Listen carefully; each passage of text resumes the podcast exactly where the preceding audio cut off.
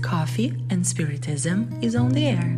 This is Lorraine Nogueira, and on today's episode, Tassio Rodrigues brings us a message from Allan Kardec, taken from the Spirit's book, question 886, where he asks, What is the true meaning of the word charity as used by Jesus?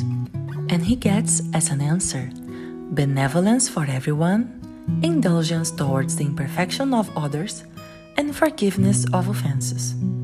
Kardec then says that love and charity complement the law of justice, since loving your neighbor is to do to them all the good in our power, all that we would wish to have done to ourselves. This is the meaning behind Jesus' words You shall love your neighbor as yourself.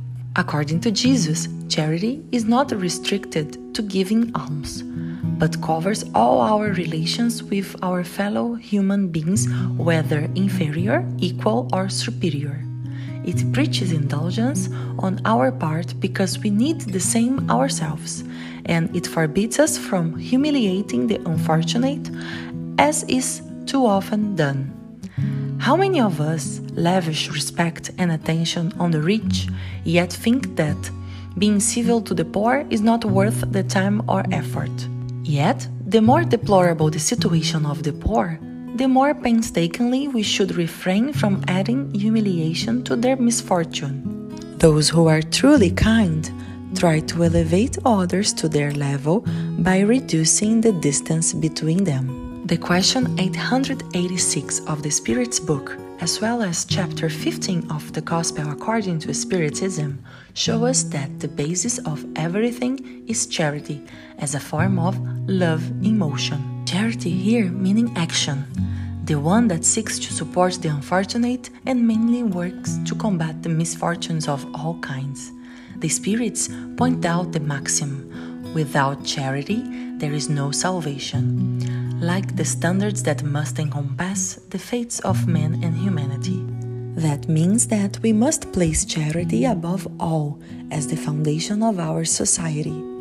It is necessary to have a place reserved for this virtue that gathers all others and without which neither science, nor truth, nor justice, logic, nor any type of order may exist.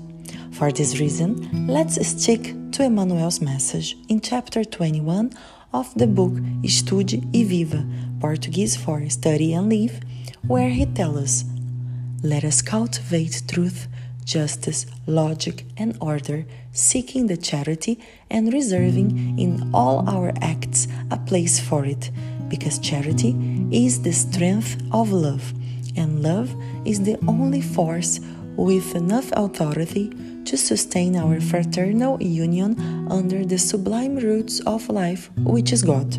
That's why Allan Kardec, aware that he was restoring the gospel of Christ for all climates and cultures of humanity, inscribed in the parts of the Spiritism the unforgettable motto destined for those who embrace its achievements and principles.